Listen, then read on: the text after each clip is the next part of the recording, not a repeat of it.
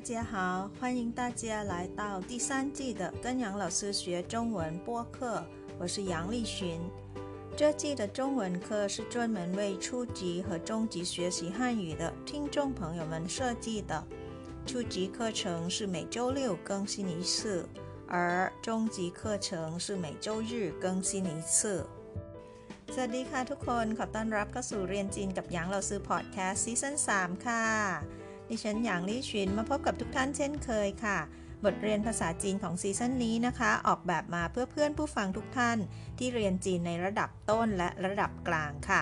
โดยทุกๆวันเสาร์จะเป็นบทเรียนสำหรับผู้เรียนระดับต้น และทุกๆวันอาทิตย์ จะเป็นบทเรียนสำหรับผู้เรียนในระดับกลางค่ะ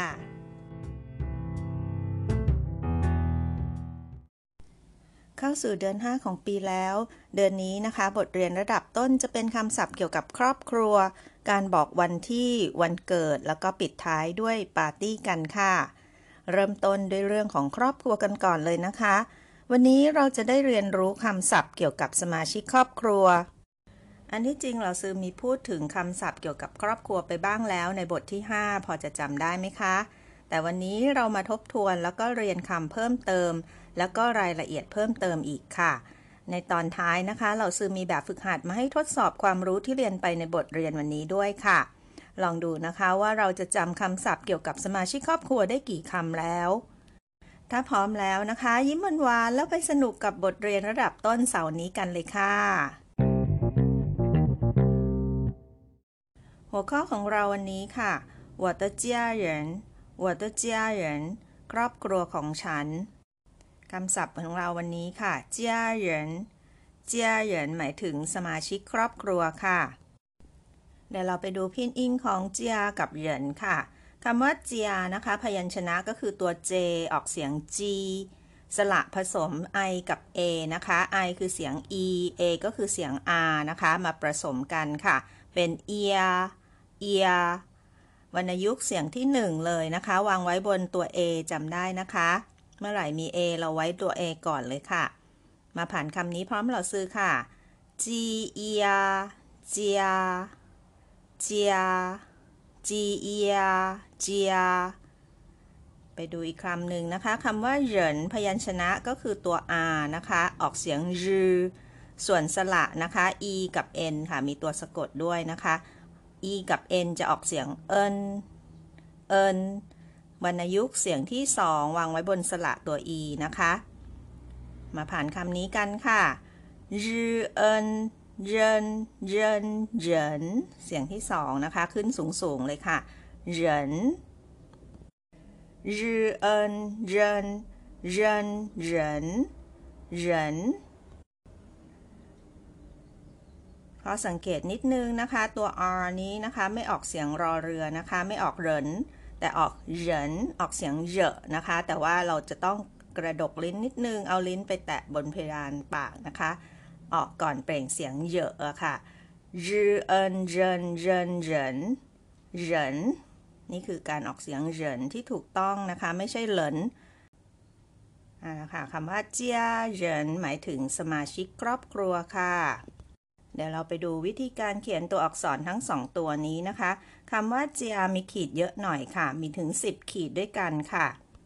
ตัวนี้ถ้าดูไปนะคะ อาจจะสับสนเล็กน้อยไม่รู้เอาขีดไหนมาก่อนดีนะคะ เดี๋ยวเราตั้งใจดูก่อนนะคะคำว่าเจียนะคะ มีเส้นนี้เป็นเส้นที่ 1 ค่ะ 2 3 4 ดูเส้นที่ 5 ดีๆนะคะ เส้นนี้มาก่อนค่ะ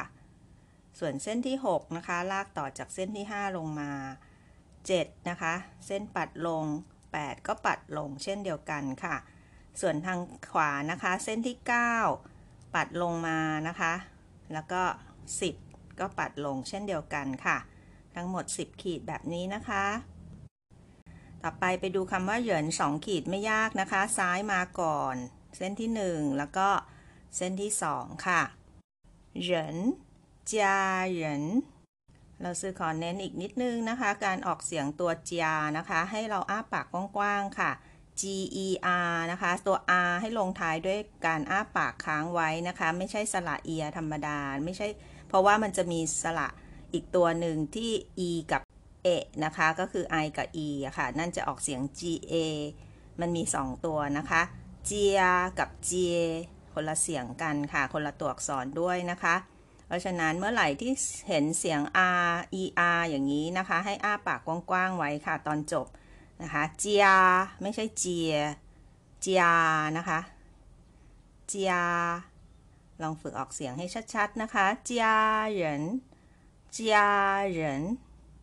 และอย่าลืมฝึกเขียนด้วยนะคะพอสไปก่อนค่ะ แล้วก็ฝึกเขียนตามลำดับให้ถูกต้องค่ะ ก่อนที่เราจะไปเรียนคำศัพท์ตัวต่อไปค่ะ เราไปดู Family Tree กันค่ะ เริ่มต้นที่หัวหัวก็คือฉันนะคะ ไปทางฝั่งคุณพ่อค่ะ ป้าป่ะป้าป่ะคุณพ่อเรารู้จักคำนี้มาแล้วใช่ไหมคะอ่าถ้าเกิดเป็นคุณพ่อของคุณพ่อเขาจะเรียกว่าเหย่เย่เหย่เย่คุณปู่ค่ะ ส่วนคุณย่าจะใช้คำว่าไหนนะหนนะคุณย่าค่ะ แต่นี้ไปดูฝั่งคุณแม่บ้างนะคะ มาม่าเรียกว่าคุณแม่ค่ะ มาม่าคุณพ่อของคุณแม่นะคะ จะเรียกว่าไหวกงไหวกงก็คือคุณตาค่ะ ส่วนคุณยายนะคะ ใช้คำว่าไหวผัวไหวผัว คุณยายค่ะตอนนี้ลงมาดูในระดับพี่น้องกันบ้างค่ะ เรารู้จักคำเหล่านี้กันหมดแล้วนะคะ ถือว่าทบทวนกันค่ะ พี่ชายจะเรียกว่า จำได้ไหมคะ เก้อเกะค่ะ เก้อเกะก็คือพี่ชายนะคะ ส่วนพี่สาวใช้คำว่าเจี๋ยเจียเป็นเสียง j i e อย่างที่เราซื้อบอกนะคะ จะต้องออกเสียงเจี๋ย e a นะคะ ไม่ใช่ e r ค่ะ เจี๋ยเจียเจี๋ยเจียก็คือพี่สาวค่ะ ส่วนน้องชายนะคะก็จะเรียกว่า ตี้ติ ตี้ติ น้องชายและน้องสาวจะเรียกว่า เม่เม่เม่เม่น้องสาวคนนี้มีจุกสองแกะด้วยนะคะ น่ารักทีเดียวค่ะเม่เม่น้องสาวค่ะเดี๋ยวนี้เราไปดูอีกครั้งหนึ่งนะคะ ทีละคนเลยค่ะ คุณปู่ภาษาจีนเรียกว่าเหย่เหย่เหย่เย่เราซื้อให้สังเกตตัวพินอินของตัวนี้ด้วยนะคะ มีตัว y กับตัว e ค่ะ ตัว y ถือว่าเป็นพยัญชนะกึ่งสระนะคะ ในที่นี้จะออกเสียงเหมือนตัว i ก็คือเสียง e นั่นเองค่ะ เพราะฉะนั้นตัวนี้นะคะเสียงจะคือ e กับเอตัว e ตัวนี้จะไม่ได้ออกเสียงเอนะคะ เป็นออกเสียงเอค่ะพินอินตัวนี้จะผ่านว่าเอเยเสียงที่สองเยเยส่วนเยตัวที่สองนะคะ ก็จะเป็นเสียงเบาค่ะ สังเกตนะคะ ไม่มีวรรณยุกต์อยู่บนตัว e ค่ะ ตัวนี้จะออกเสียงแค่ครึ่งเดียวนะคะ อ่านว่าเยเยอย่างนี้ค่ะ e เอนะคะเยเยเยเยเยไม่ต้องใส่วรรณยุกต์ให้ตัวที่สองค่ะเยเยคุณปู่ค่ะ ฝึกจำตัวอักษรแล้วก็พินอินไปด้วยนะคะทุกคน ในตอนท้ายเราสื่อจะมีแบบฝึกหัดให้ทำด้วยค่ะ ไปดูตัวต่อไปนะคะ คุณย่าภาษาจีนจะเรียกว่าหน่ายน่ายหน่ายน่าย ดูที่พินอินกันนะคะ มีตัว n ตัว a แล้วก็ตัว i ค่ะ ตัว n จะออกเสียงเนอ ส่วน a กับ i เป็นสระผสมออกเสียง i วรรณยุกต์ใส่เสียงที่ 3 ไว้บนตัว a ค่ะ ผ่านตัวนี้กับเหล่าซื้อนะคะ เนอ i นายนายไหนไหนไหนเช่นเคยค่ะ ตัวไหนตัวที่สองนะคะ ไม่ต้องใส่วรรณยุกต์เสียงที่ 3 ค่ะ จะออกเสียงแค่ครึ่งเดียวแบบนี้นะคะ นายนายแค่นี้ค่ะ เรามาอ่านคำว่าคุณย่าอีกครั้งหนึ่งนะคะนายนายนายนายคุณย่าค่ะ ไปดูตัวถัดไปนะคะ คุณตาค่ะ เรียกว่าไหวกงไหวกง ไปดูพินอินกันนะคะ มี W ค่ะ เป็นพยัญชนะกึ่งสระค่ะ W เป็นพยัญชนะกึ่งสระอีกคำหนึ่งนะคะ ออกเสียงแทนตัว U ก็คือตัว U นะคะ U มาบวกกับ A กับ I นะคะ U I เสียงที่ 4 y y y y y ส่วนคำว่ากงมี g เป็นพยัญชนะค่ะ สระก็คือ o n g ออกเสียงองนะคะ เกอองกงวรรณยุกต์เสียงที่ 1 เลยค่ะ y กง หมายถึงคุณตาค่ะ จำตัวอักษรแล้วก็พินอินไว้ด้วยนะคะไหวกง คุณตาค่ะ ไปที่คุณยายนะคะ คุณยายมีคำว่าไหวเหมือนกันนะคะอูไอวายวายวายวไหวส่วนคำที่สองอ่านว่าผอค่ะเพอโอโพโพผอเสียงที่สองค่ะผอผอไหว้ผอหมายถึงคุณยายค่ะ เวลาเราออกเสียงตัว p นะคะ ต้องมีเสียงเพมีลมออกมาด้วยนะคะเพเพผอผอไหว้ผัวแบบนี้นะคะ คุณยายค่ะ เสียงคำนี้ไม่ยากนะคะโปอาค่ะ เสียง b กับเสียง a นะคะ b ออกเสียงโป ส่วน a ก็คือสระอานั่นเองนะคะโปอาปา ออกเสียงที่ 4 ค่ะปาป๋าป่าป้าป้า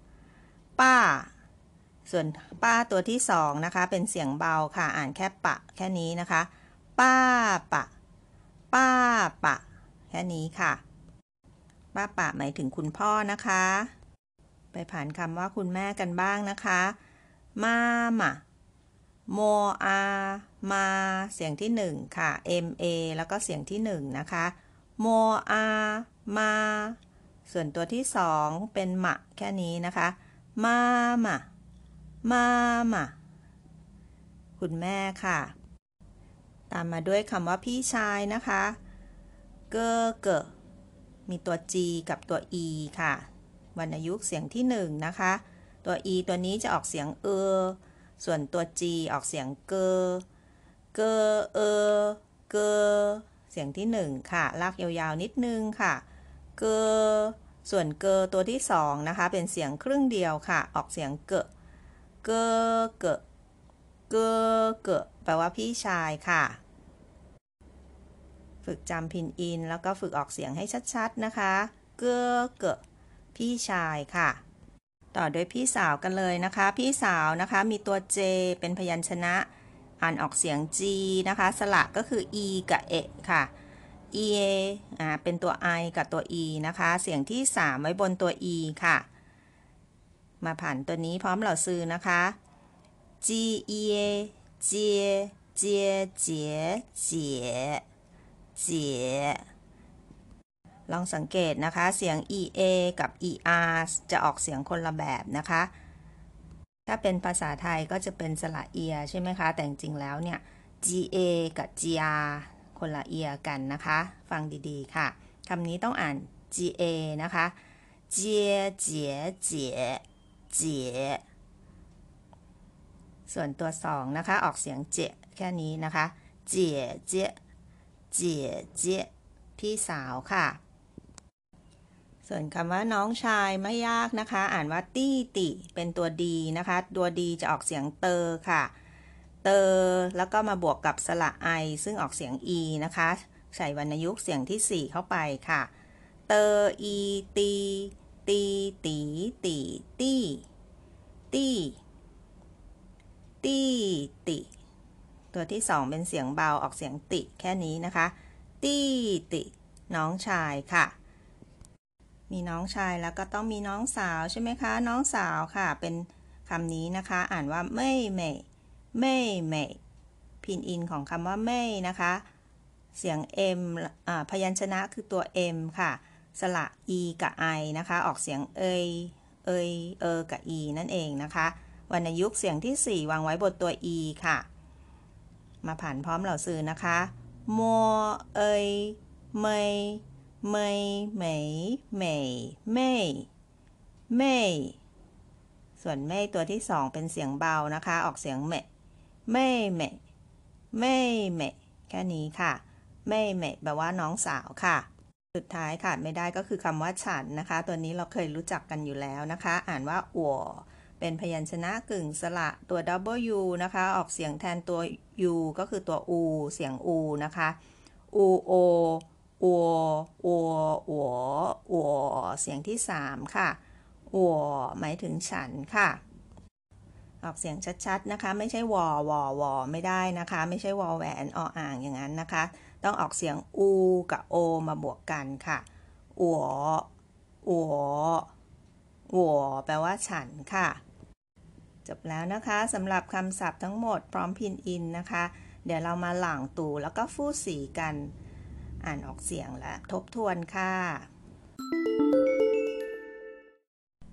家人家人家人สมาชิกครอบครัว เดี๋ยวเราไปทวนศัพท์เกี่ยวกับสมาชิกครอบครัวกันค่ะหัวหัวฉัน ป้าปะป้าปะคุณพ่อ เหย่เย่เหย่ยคุณปู่หน่ายนายน่ายนายคุณย่า มาม่ามาม่า คุณแม่ ไหว้กง ไหว้กง คุณตา ไหว้ผัว ไหว้ผัว คุณยายเก้อเก้อเก้อเก้อพี่ชายเจี๋ยเจี๋ยเจี๋ยเจี๋ยพี่สาวตี้ติตี้ติ น้องชาย และสุดท้ายค่ะเม่เม่เม่เม่น้องสาวค่ะ ตอนนี้เราไปดูนะคะว่าเราจะออกเสียงพินอินได้หรือเปล่านะคะ คุณปู่นะคะเรียกว่าเหย่เย่เหย่เย่คุณปู่ค่ะ ดูพินอินตัวนี้นะคะ ตัวนี้ออกเสียงยังไงดีคะหน่ายนายหน่ายนายคุณย่าค่ะ ตามมาด้วยคุณตานะคะ ไหว้กง ไหว้กง และตัวนี้ก็คือไหว้ผัวไหว้ผัวคุณยายค่ะ ตัวต่อไปค่ะ ป้าป่ะ ป้าป่ะ คุณพ่อ ลองฝึกออกเสียงตามด้วยนะคะ คุณแม่ก็คือ มาม่ามาม่าคุณแม่ค่ะ ตามด้วยพี่ชายก่อนนะคะ เก้อเก้อ เก้อเกอพี่ชาย พี่สาวจำได้ไหมคะว่าออกเสียงยังไง พินอินตัวนี้นะคะเจี๋ยเจี๋ยเจี๋ยเจี๋ยพี่สาวคำนี้ละคะ ตี้ติ ตี้ติ น้องชาย และคำนี้ก็คือแม่แม่แม่แม่น้องสาว ส่วนฉันก็คือ我ค่ะ我ฉัน ทบทวนและฝึกอ่านกันมาพอสมควรแล้วนะคะ ตอนนี้เรามาลองทดสอบดูค่ะ มาทำแบบฝึกหัดกันนะคะ เป็นการทดสอบดูว่า ที่เราเรียนไปเนี่ยพอจะจำได้บ้างแล้วหรือยังนะคะ ถ้าจำได้แล้วนะคะ บทเรียนนี้เราก็ผ่านแล้วนะคะ แต่ถ้ายังจำไม่ได้กลับไปทบทวนอีกหลาย ๆ รอบ แล้วกลับมาทำแบบฝึกหัดนี้ดูค่ะ เลี่ยนสีแบบฝึกหัด เลี่ยนสี e แบบฝึกหัดที่1นนะคะ เป็นการจับคู่พินอินกับความหมายค่ะ ให้เราพอสแล้วก็หยุดทำก่อนนะคะ แล้วเดี๋ยวค่อยไปดูเฉลยในหน้าต่อไปค่ะ จับคู่นะคะ มีข้อ 1 ถึงข้อ 11 ให้จับคู่กับ a ถึง k นะคะ ให้มาเป็นพินอินค่ะ แล้วก็ดูสิคะว่าพินอินตัวนี้จะตรงกับความหมายว่าอันไหนนะคะ ทำเสร็จแล้วเรามาดูเฉลยกันค่ะ ข้อ 1 ก็คือเหย่เย่แปลว่าคุณปู่ตรงกับข้อ e นะคะ ข้อ 2 หน่ายนายคุณย่าค่ะ ตรงกับ c ค่ะ ข้อ 3 ไหว้กง ไหว้กงหมายถึงคุณตาค่ะ ข้อดีนะคะ ข้อ 4 ไหว้ผัว คุณยายค่ะ ตรงกับข้อ g ค่ะ ส่วนข้อ 5 นะคะ ป้าปากก็คือคุณพ่อไอค่ะ ข้อ 6 มามาตรงกับ h นะคะ ก็คือคุณแม่ค่ะ ส่วนข้อ 7 นะคะ เก้อเกิคือพี่ชายค่ะ ตรงกับ b ค่ะ ข้อ 8 ก็คือเจียเจียพี่สาวตรงกับ k นะคะ ข้อ 9 ตี้ติ a ค่ะ น้องชาย ข้อ 10เม่เม่เจ น้องสาวค่ะ และสุดท้ายข้อ 11หัวแปลว่าฉันนะคะ ตรงกับข้อ F ค่ะ เป็นไงกันบ้างคะทุกคน ถูกไหมคะ ถ้าแบบฝึกหัดนี้พอได้แล้วนะคะ ไปที่แบบฝึกหัดที่ 2 กันต่อค่ะ เป็นการจับคู่เหมือนกันนะคะ แต่ครั้งนี้ให้จับคู่ตัวอักษรกับพินอินค่ะ มีตัวอักษรภาษาจีนให้นะคะ ข้อ 1 ถึงข้อ 11 มาจับคู่กับฝั่ง A ถึง K นะคะ เป็นพินอินค่ะพอสตรงนี้แล้วให้เวลาทำก่อนนะคะทำเสร็จแล้วค่อยไปดูเฉลยในหน้าต่อไปค่ะ พอทำได้กันไหมคะ ไม่ยากค่ะ เดี๋ยวเราไปดูเฉลยกันนะคะ เราซื้อเรียงตามลำดับจาก Family Tree ตะกี้เลยนะคะ เริ่มต้นที่คำที่ 1 ก็คือเหย่เหย่ค่ะเหย่เหย่ตรงกับข้อ H นะคะ ข้อ 2 ตัวอักษรนี้อ่านว่าไหน่ายไนค่ะไหน่ายไนก็คือข้อดีค่ะ ข้อ 3 ไหว้กง ไหว้กงก็คือข้อ G นะคะ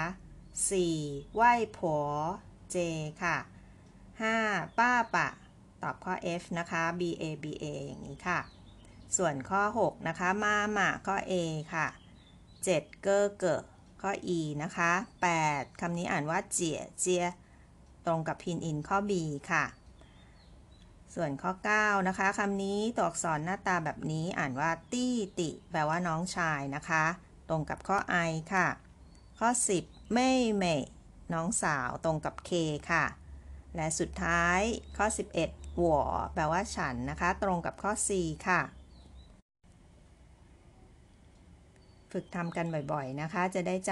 ำคำศัพท์ทั้ง 11คำนี้ได้นะคะ เป็นเกี่ยวกับสมาชิกครอบครัวค่ะ เดี๋ยวสัปดาห์หน้านะคะ เราจะมาเรียนเกี่ยวกับเรื่องการบอกวันที่เป็นแบบภาษาจีนกันนะคะ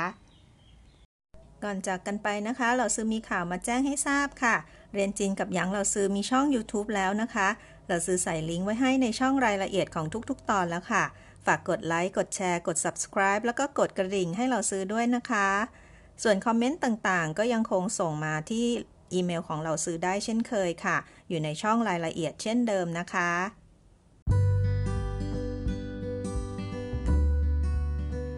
这就是今天的课了，感谢大家收听，跟杨老师学中文。我学习，我聪明，我快乐，耶！ฉันเรียนฉันฉลาดฉันมีความสุขเย่ขอบคุณทุกท่านที่ติดตามรับฟัง พบกันใหม่ครั้งหน้า สวัสดีค่ะเสียชื่อใจเจียน